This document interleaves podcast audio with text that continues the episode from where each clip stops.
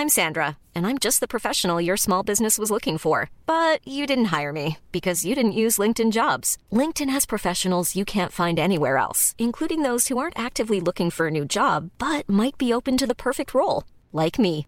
In a given month, over 70% of LinkedIn users don't visit other leading job sites. So if you're not looking on LinkedIn, you'll miss out on great candidates like Sandra. Start hiring professionals like a professional. Post your free job on linkedin.com/people today. Eu sou Mário Persona e essas são as respostas que eu dei aos que me perguntaram sobre a Bíblia. Um assunto recorrente nas perguntas que as pessoas me fazem é como Deus poderia ter eleito alguns e como isso teria acontecido antes da fundação do mundo. Outros têm dificuldade em entender a Trindade ou como Jesus poderia ter sido na eternidade Filho de Deus, eternamente Filho de Deus. Esses são os que acreditam que ele só teria se tornado filho em sua encarnação, quando veio ao mundo.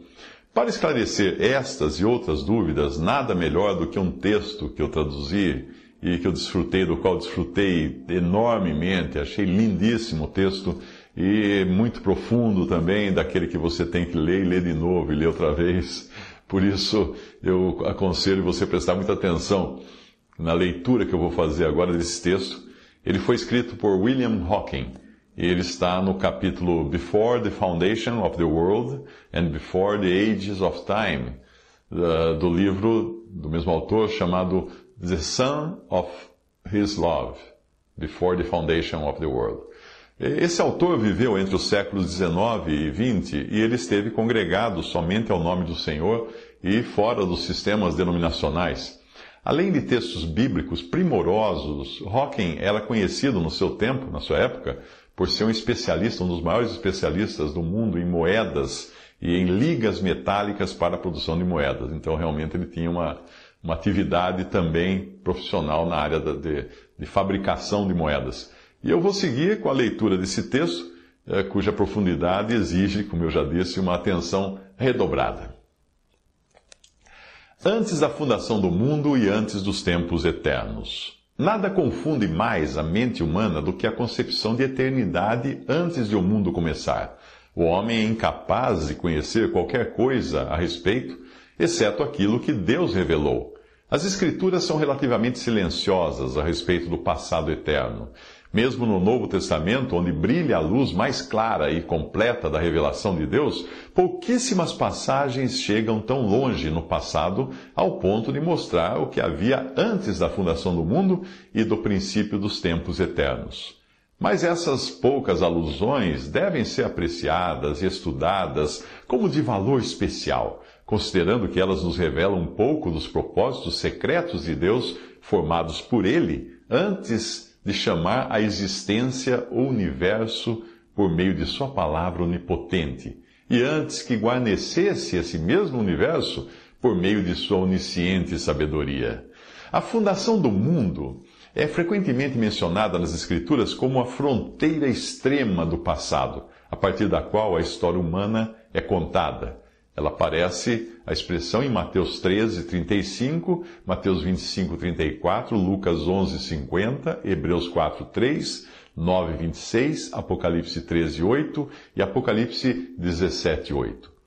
Por exemplo, os nomes encontrados no livro da vida foram escritos desde a fundação do mundo, como as duas passagens de Apocalipse declaram. O registro divino dessas pessoas eleitas Começou naquele ponto. Mas o que estaria além daquela linha fronteiriça do começo da criação, quando Deus era tudo? O que havia antes da fundação do mundo? O que aconteceu quando a divindade era absoluta e não estava relacionada ao universo então, então inexistente? Uma resposta pode ser encontrada apenas nas revelações que Deus se agradou em fazer em Sua palavra.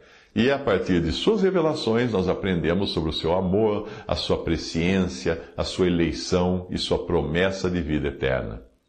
Sabemos, portanto, que esses planos de amor infinito foram formulados antes da fundação do mundo.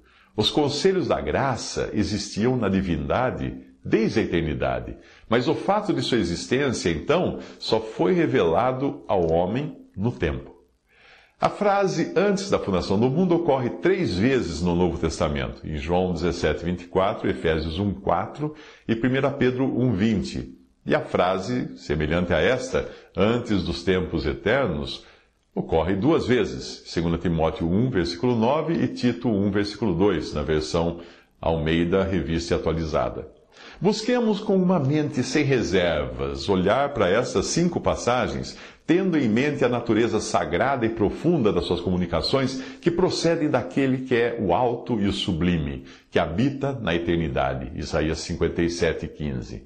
Que o nosso coração seja como de uma criança desmamada. Salmo 131, 2 para que somente o Senhor seja exaltado aos nossos olhos ao recebermos a Sua palavra. O Pai amava o Filho antes da fundação do mundo. Em João 17, 24, o Filho apresenta ao Pai os seus desejos por aqueles que o Pai lhe deu, baseando o seu pedido no amor que existia entre eles antes da fundação do mundo. Ele disse: Pai, a minha vontade é que onde eu estou, estejam também comigo os que me deste, para que vejam a minha glória que me conferiste, porque me amaste antes da fundação do mundo. João capítulo 17, versículo 24, essa é a versão ao meio da revista atualizada. O filho sabe que o amor eterno de seu pai lhe concederia o desejo de seu coração e não recusaria o pedido de seus lábios. O desejo do filho para os seus é que eles possam contemplar em sua companhia sua glória mediadora naquela esfera que é, que é apropriada e peculiar a si mesmo. Pois devemos observar que o filho disse: Onde eu estou, conforme a, vers a versões atualizada e de John Nelson Darby, e não, e não disse onde eu estarei, como aparece nas versões Almeida Corrigida e Almeida Fiel. Moisés teve o seu monte Pisga, de onde ele viu, ele viu a herança terrestre prometida aos patriarcas. Os discípulos também foram levados para o alto monte, onde, em companhia de ninguém mais com eles, senão Jesus, viram uma exibição transitória das glórias vindouras do reino do Messias. Mas o Senhor aqui procura um ponto de vista ainda mais elevado para os seus. Ele pede ao Pai que, com Ele, onde eu estou, ou seja, onde Ele está, eles possam ver a glória que lhe foi conferida naquele dia em que todas as coisas nos céus e na terra vierem a convergir nele, em Cristo. Conforme Efésios 1, versículo 10. Mas quão divinamente transcendente é a base apresentada ao Pai para essa dádiva excepcional. O Filho não faz um pedido para os seus, porque eram teus e tu nos deste, como no versículo 6 nem porque amaste-os como me amaste, como no versículo 23, mas porque tu me amaste antes da fundação do mundo. O filho sabia que não havia maior fundamento na estima do pai do que o amor que era coeterno com o pai e consigo mesmo. Nas intimidades secretas da divindade, o pai amou o filho antes da fundação do mundo. E por conseguinte, o Pai não podia negar o seu amado coisa alguma em sua encarnação. Nesta passagem, portanto, uma única frase do Filho do Pai nos conduz às regiões do passado eterno. Do mesmo modo como uma porta foi aberta no céu para que João tivesse visões dos julgamentos e glórias que estão por vir, em Apocalipse 4, versículo 1, para nós é, é aberta uma porta no lar eterno do amor. Pela fé, nós olhamos a partir, a partir daquele limiar da fundação do mundo para a inacessível morada de luz, e eis que ali, e então, Deus é amor. Além disso, nós ouvimos reverberando através das alturas e profundezas da inescrutabilidade infinita essas palavras do Filho: Tu me amaste antes da fundação do mundo. Tu, o Pai, amaste a mim, o Filho, de, que, de modo que antes que os mundos existissem, o Pai estava lá e o Filho estava lá, vivendo e amando as pessoas naquele passado eterno. Essa declaração ao Pai, permitida chegar aos ouvidos da criatura pela incomparável graça de Deus, é um maravilhoso descortinar das secretas câmaras da mais remota eternidade. Por isso, se assim podemos dizer, somos apresentados às relações divinas entre o Pai e o Filho no absoluto da deidade. Essas relações são, na verdade, as profundezas de Deus, das quais o apóstolo fala e acrescenta que as coisas de Deus ninguém as conhece senão o Espírito de Deus em 1 Coríntios 2, versículos 10 e 11.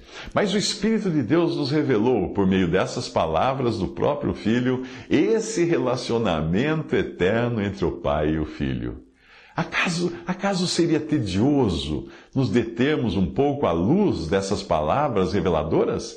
Elas contêm tanto em tão pequena bússola elas certamente revelam que na eterna e abrangente divindade o amor sempre foi concedido e o amor sempre foi recebido. Antes da existência de qualquer criatura ou coisa criada, um era amado por outro. Tu me amaste. Aquele que foi amado antes da fundação do mundo fala àquele que o amava então, e o filho se dirige a ele como pai. Pai, eu vou porque tu me amaste. Quão requintada é essa confiança do amor eterno! O Filho revela os segredos do seio do Pai àqueles que ele escolheu para tirar do mundo. Ele gostaria que esses, e não o mundo, soubessem que na essência da natureza da divindade, antes que o mundo existisse, o amor do Pai já repousava sobre o Filho de seu amor, em uma complacente afeição. Antes da fundação do mundo, o Pai, na essência do seu ser, era Pai em relação ao Filho, e o Filho, na essência do seu ser, era Filho relativamente ao Pai. Quão fervoroso é o amor do Pai pelo Filho, quão ardente é o amor do Filho pelo Pai. O amor da divindade não é uma abstração personificada, não. Não lemos que o amor seja Deus, mas que Deus é amor. E também que em seu exercício o amor de Deus é paterno e filial. O filho, falando com perfeito conhecimento desse amor, em toda a sua plenitude, expressou ao pai o seu desejo de que os seus pudessem estar com ele e contemplar a glória que lhe foi dada. O filho sabia que o pai, cujo amor por ele era eterno, encontrava o seu bom prazer na vontade do filho assim como fez na obediência do Filho à vontade do Pai. E nesta base imutável, o Filho bendito, bendito seja o seu santo nome para todo sempre, estabelece o caráter especial do nosso destino de felicidade infinita. Mas vamos agora passar das palavras do Filho relativas à sua glória, vamos passar às palavras do Espírito Santo que estão relacionadas aos assuntos decididos pelos desígnios da divindade antes da fundação do mundo. Escolhidos em Cristo antes da fundação do mundo. Em Efésios 1, nós somos novamente levados de volta ao limiar do tempo e outra vez recebemos uma revelação do que foi promulgado antes do início dos mundos. Mais uma vez, aprendemos que nesse estado atemporal, estávamos presentes nos pensamentos de Deus. Mesmo quando nós começamos a leitura, o Espírito Santo já coloca em nossos lábios a linguagem do louvor. Bendito Deus e Pai de nosso Senhor Jesus Cristo, o qual nos abençoou com todas as bênçãos espirituais nos lugares celestiais em Cristo, como também nos elegeu nele antes da fundação do mundo, para que fôssemos santos e irrepreensíveis diante dele em amor Efésios 1, de 3 a 4. Observe os nomes divinos empregados na passagem. O Espírito fala não de Deus, mas do Deus e Pai de nosso Senhor Jesus Cristo, no exercício dessa escolha seletiva daqueles que deveriam estar em Cristo, o centro, em quem todas as coisas nos céus e na terra devem convergir na plenitude dos tempos, conforme Efésios 1:10. Deus Pai fez essa seleção em Cristo, antes da fundação do mundo. Incorporados na nova criação em Cristo, existem tanto amor quanto governo, e como consequência é acrescentado o nome apropriado a esse relacionamento em amor: o Pai de nosso Senhor Jesus Cristo. O seu propósito eterno é que devemos ser santos e inculpáveis diante dele em amor. Por isso é o Deus e Pai de nosso Senhor Jesus Cristo que nos escolheu naquele que é o Filho do seu amor. O seu Filho, Jesus Cristo, nosso Senhor, conforme Romanos 1, versículo 3. Assim, desse modo, nós somos ensinados, tanto na Epístola de Paulo como no Evangelho de João, que as, as relações divinas entre o Pai e o Filho estão associadas aos conselhos e propósitos eternos, formulados na divindade antes da fundação do mundo. Então, o Pai estava amando o Filho e determinando quais seriam os seus companheiros naquela glória refulgente a Deus que será o coroamento da sua obra mediadora quando todas as coisas convergirem em Cristo, o Filho do homem. Que o Pai tenha amado o Filho antes da fundação do mundo pode parecer menos maravilhoso aos nossos olhos do que termos sido escolhidos nele, mas ambas as verdades são claramente reveladas a nós para a exaltação de nossa adoração e para exuberância do nosso louvor. Conhecido antes da fundação do mundo. Em Pedro, esta frase notável ocorre pela terceira vez. Mostramos aqui que o plano redentor de Deus para as bênçãos celestiais, bem como para as bênçãos e glórias terrenas, era conhecido por ele antes da fundação do mundo. Enquanto a redenção e a salvação do povo terreno de Deus foram anunciadas pela boca dos seus santos profetas desde o princípio do mundo, como fala Lucas capítulo 1, versículo 70, o precioso sangue de Cristo, como de um cordeiro sem defeito e sem mancha, foi conhecido antes de o mundo começar. O apóstolo escreve: Sabendo que fostes redimidos pelo precioso sangue, como de um cordeiro imaculado e incontaminado, o sangue de Cristo, conhecido antes da fundação do mundo. 1 Pedro 1, 18 a 20. Pedro fala do que precedeu os propósitos divinos para o povo terreno de Jeová, ou antes da fundação do mundo. Aqui também nós somos introduzidos nos segredos escondidos em Deus, antes de ser estabelecida qualquer criação ou relação de tempo. O sangue de Cristo, que através do Espírito Eterno ofereceu-se sem mancha para Deus, foi conhecido de antemão.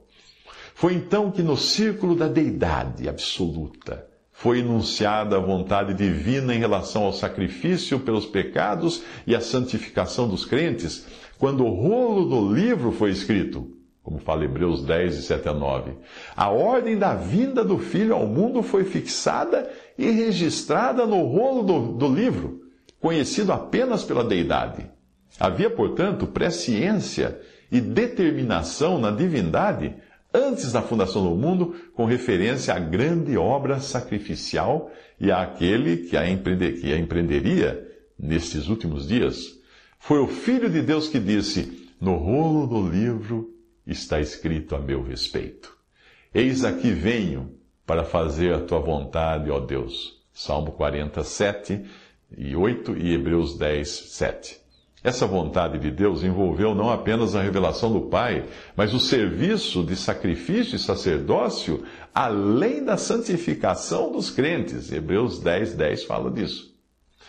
Propósito e promessa antes dos tempos eternos.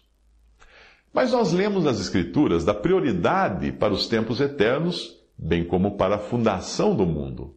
Pode-se dizer que o mundo, no sentido bíblico, é o esquema das coisas materiais projetadas para Adão e sua raça, nas quais o pecado entrou.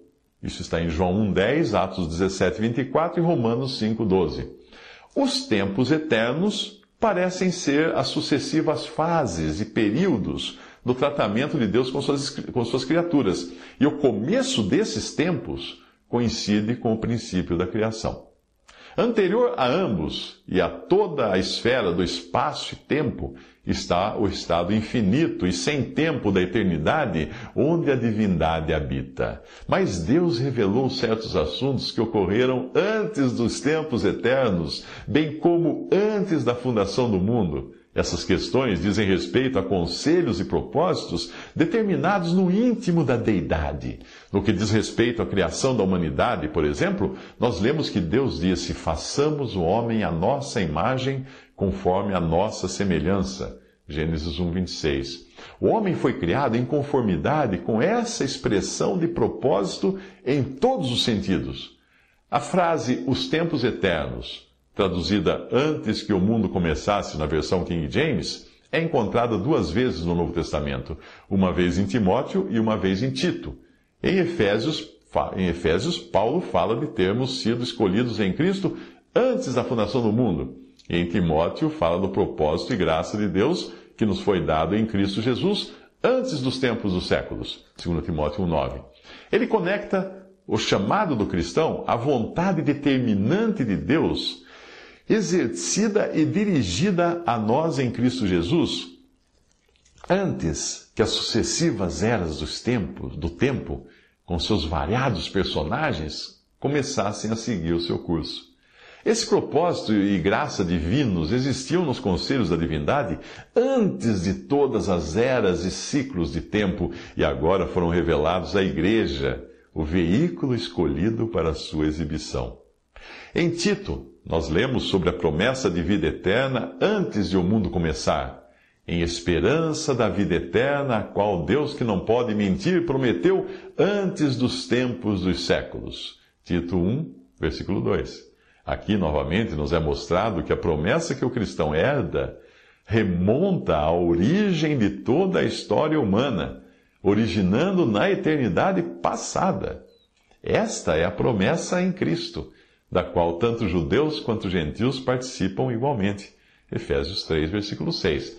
Mas quem estava lá antes dos tempos eternos para receber uma promessa? Isto porque uma promessa implica numa pluralidade de pessoas envolvidas. Deve existir ao menos uma para fazer uma promessa e outra para recebê-la. Esta promessa de vida eterna foi, portanto, feita por Deus e recebida pelo Filho nos conselhos da divindade, antes de o mundo começar. O seguinte extrato é da sinopse de John Nelson Darby sobre essa passagem em Tito.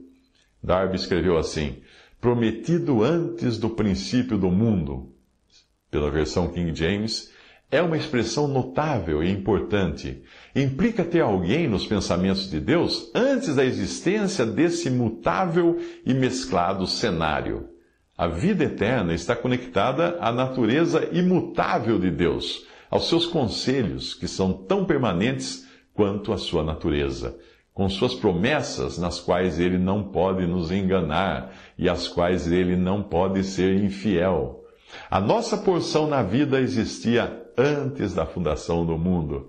Não somente nos conselhos de Deus, não somente na pessoa do Filho, mas nas promessas feitas ao Filho, como nossa porção nele era o assunto daquelas comunicações do pai ao filho, das quais nós éramos os objetos, enquanto o filho era o depositário delas. Que conhecimento maravilhoso este que nos foi dado das comunicações celestiais, de que o filho foi objeto, a fim de que possamos entender a parte que nos cabe nos pensamentos de Deus, dos quais fomos o assunto em Cristo antes de todas as eras. Essa porção então foi escrita por John Nelson Darby. Continuando o texto, o que então em síntese essas poucas passagens nos ensinam?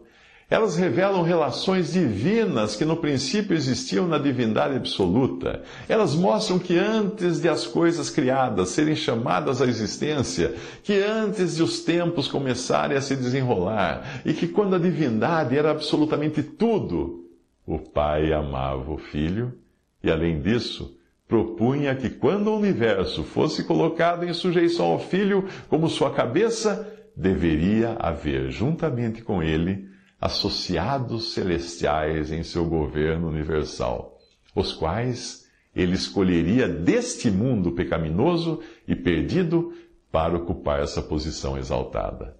Tal é o bom prazer do Pai em seu amado Filho, como era no princípio, é agora e sempre será. De quem teria tal plano partido? Ou quem teria tal coisa sugerido que a nós, a igreja, a glória alçada, com o Filho fosse abençoada?